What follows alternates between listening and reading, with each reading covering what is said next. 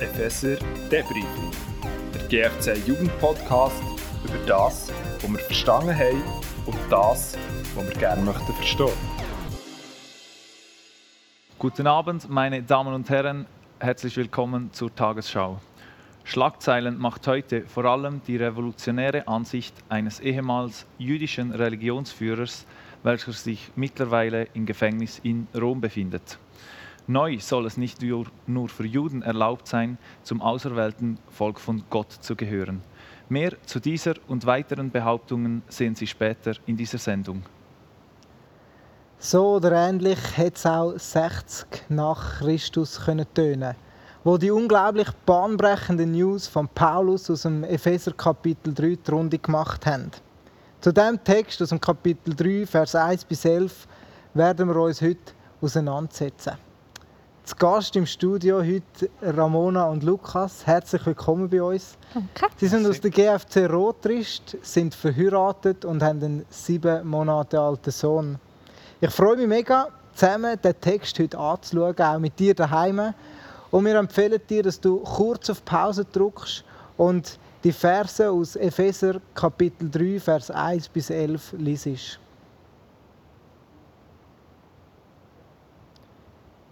Zum Anfang würde es mich wundern, wenn ihr müsstet den Titel über den Text setzen, was, was wäre das? Ein gelüftetes Geheimnis. Irgend so ein Schlagwort wie Tata. Sehr cool. Das macht es spannend. Ich bin einmal gespannt, was heute wird rauskommen ähm, und was wir heute werden aus dem Text entdecken zusammen. Mhm. In der heutigen Folge, wie du es gesagt hast, geht es um ein Geheimnis. Ähm, und das erinnert uns auch an unser Symbol von heute, der offene Vorhang, wo wie heute in, dem, in dieser Textfolge auch ein Geheimnis geöffnet wird und wo wie der Vorhang offen steht. Ja, auf das Geheimnis kommen wir bisschen später zu sprechen. Wir werden aber gerade anfangen mit ein paar weiteren Highlights, die wir entdeckt haben im Text. Wir können vielleicht mal damit anfangen, ähm, an wer dass da sich der Paulus überhaupt wendet. Er redet nämlich im Text von er, wo er anderen Völkern angehört und der Paulus selber ist ja Jude Das heißt, er redet da im Text zu Nichtjuden. Und ähm, er gibt auch gerade selber etwas über seinen eigenen Aufenthaltsort preis. Er ist nämlich im Gefängnis und am Schluss vom Text geht er auch nochmal ähm, auf seine Gefangenschaft ein. Er sagt nämlich den Epheser, dass sie sich nicht sollen entmutigen dass er eben im Gefängnis ist. Ja, wie kommt der Paulus überhaupt darauf, trotz Gefängnis und Bedrängnis den Kopf nicht in den Sand hineinzustecken? Ich denke, er hat das Ganze aus einer Ewigkeitsperspektive angeschaut. Und was Ewigkeitsperspektive bedeutet, das ist im Römer 8, 18 ausformuliert. Und dort steht, denn ich bin überzeugt, dass die Leiden der jetzigen Zeit nicht ins Gewicht fallen gegenüber der Herrlichkeit, die an uns geoffenbart werden soll. Oder anders ausgedrückt, ist das, was wir jetzt erleben, etwas Kleines in die Herrlichkeit der Zukunft. Mhm. Ist verschwindend klein. Ich könnte mir auch vorstellen, dass der Paulus ein mega viel beschäftigter Mann war, der seine Zeit hat nutzen so gut es gegangen ist und überall das Richtige machen. Aber dann war es Gottes weise Lebensführung, wo ihn quasi in Quarantäne gesteckt hat oder eben ins Gefängnis. Mhm. Und ob ihm Gott dort den Auftrag gegeben hat, einen Brief zu schreiben an den Epheser oder ob der Paulus das selber entschieden hat, weiß ich nicht. Aber was ich weiß, dass Paulus das Beste aus dem gemacht hat, aus seiner Quarantäne, mhm. hat er eigentlich das Beste gemacht, was er konnte. Das ist mhm. das, was mich mega ermutigt, wenn man auch sieht, dass er voll mit Herzblut dabei ist und näher an seiner Gemeinde dabei ist. Ja.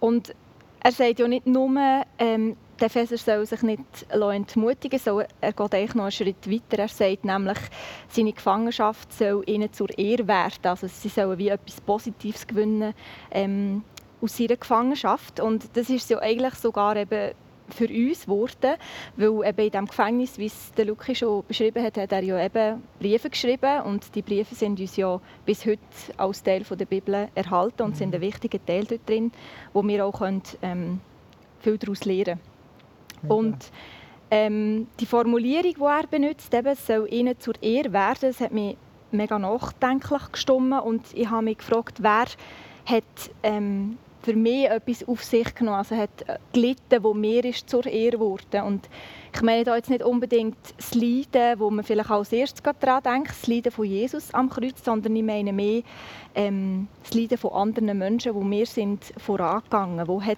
vielleicht jemand etwas eben auf sich genommen, ähm, wo ich nachher konnte davon profitieren ähm, Vielleicht als Beispiel, ähm, dass ich heute als Frau darf abstimmen darf.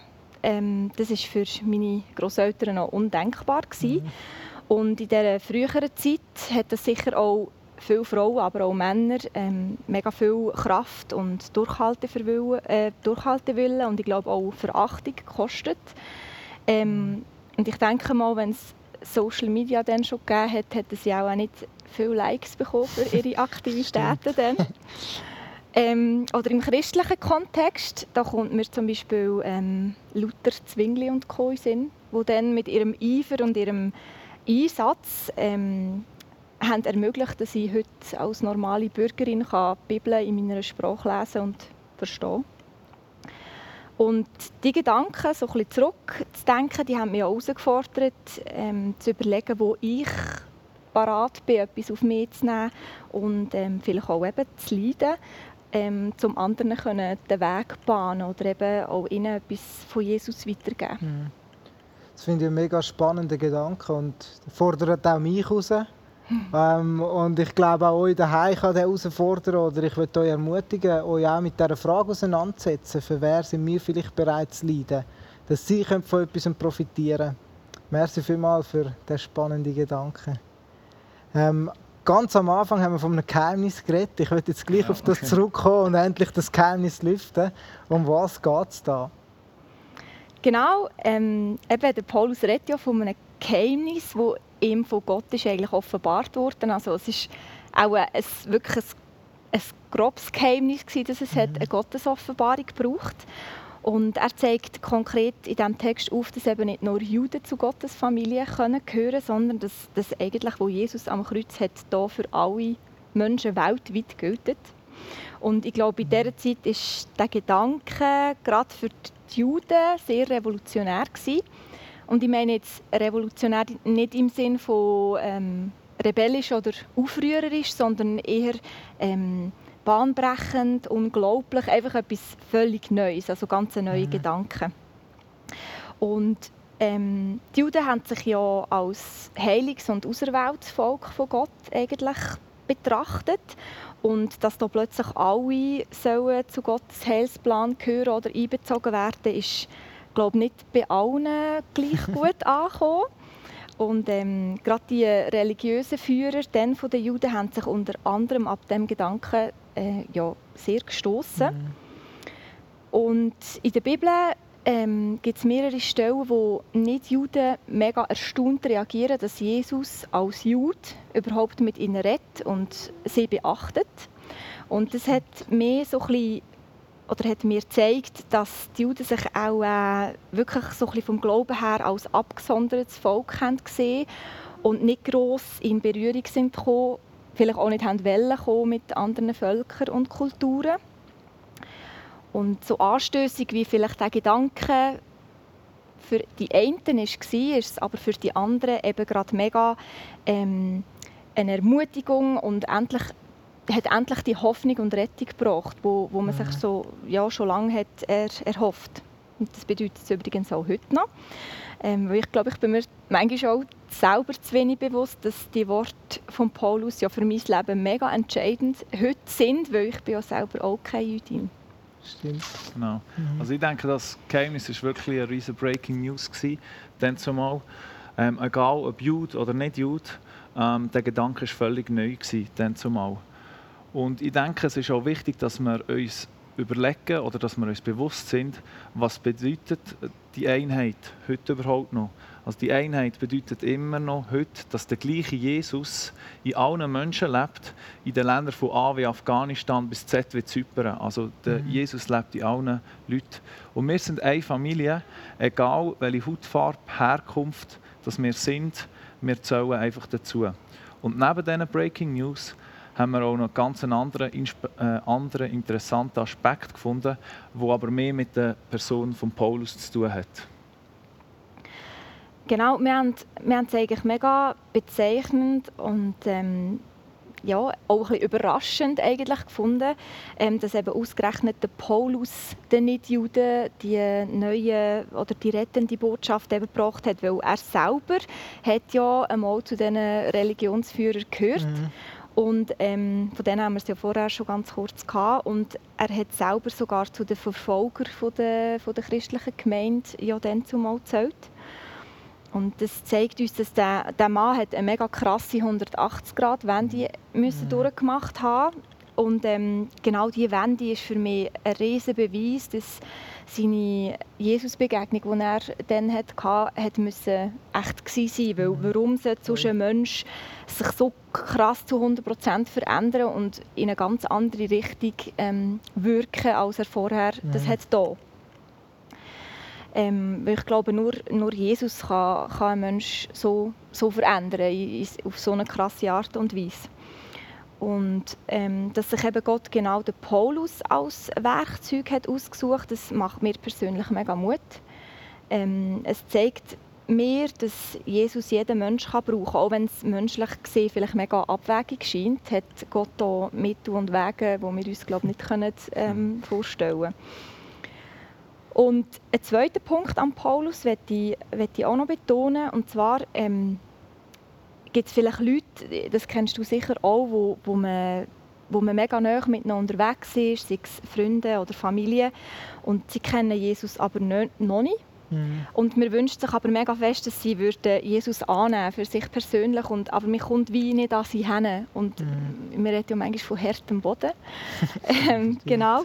Und ähm, da hat mich das Beispiel von Paulus auch mega ermutigt, weil bei ihm hat glaube auch niemand vermutet, dass er ähm, wird Jesus in sein Leben aufnehmen mhm. und trotzdem hat ähm, Jesus ihn vollkommen können verändern eben in seiner, in seiner Begegnung, die er hatte mit ihm und er ist einer der grössten Missionare von seiner Zeit geworden und das, das, zeigt mir einfach, bei Gott ist alles möglich. Mhm. Das ist wirklich eine mega, mega Ermutigung und mega cool ähm, wo uns allen glaub, weiterhilft und uns motiviert. Ähm, Luki, du hast zum Abschluss noch einen Gedanken zum zwölften Vers. Genau. Ich lese den zwölften gerade vor. Dort heißt Jetzt können wir zu jeder Zeit furchtlos und voller Zuversicht zu Gott kommen, weil wir an ihn glauben. Was ist das für eine Zusage? Vor der Zeit vor Jesus hat der Hohepriester genau einmal im Jahr ins Allerheiligste rein dürfen und zum Gott kommen quasi. Und jetzt ist es für uns jederzeit möglich. Mhm. Das bedeutet, wir haben 364 Tage mehr als dann zumal Zugang zum Allerheiligsten oder zu Gott. Mhm. Ähm, zusätzlich hat der Paulus auch gesagt, hey, ähm, es kommt nicht auf den Status drauf an. Also er hat gesagt, jeder, der glaubt, und das heisst, ich muss nicht ein hoher Priester sein, ein Evangelist oder Papst oder sonst irgendetwas, sondern der Zugang ist offen jederzeit und mhm. immer quasi der Vorhang ist offen, oder? Mhm. Genau. So cool. Ähm, und so bleiben ja auch irgendwie die bahnbrechenden Breaking News von dazu mal auch heute irgendwie in unserem Leben immer noch Breaking News. Mega coole Gedanken. Und es hat mich mega motiviert, mit euch zusammen auszutauschen. Merci vielmals, dass ihr zu uns ins Studio gekommen sind, dass ihr euch so viel Zeit genommen habt, um äh, ja, euch auch in den Text äh, reinzulesen, zu investieren. Ähm, und ich glaube, da hat Gott mega können zu uns reden. Zu mir hat es auf jeden Fall da. Und ich hoffe auch zu dir daheim. Ich möchte dich ermutigen, dass du jetzt nicht einfach aufhörst, über den Text nachzudenken, sondern fahr weiter. Diskutier mit deiner Familie, mit deiner Kleingruppe, mit deinen Freunden und so weiter. Und schau vielleicht, wo du in deinem Leben kannst vielleicht ein Leiden einstecken, dass andere dafür profitieren können. Oder bis wird dir neu bewusst, was es heißt, dass du heutzutage überall kannst zu Gott kommen und dass du Zugang hast zu ihm, dass der Vorhang offen ist. Ich wünsche dir alles Gute und hoffe, dass du Gott in diesem Text ganz neu kannst erleben kannst.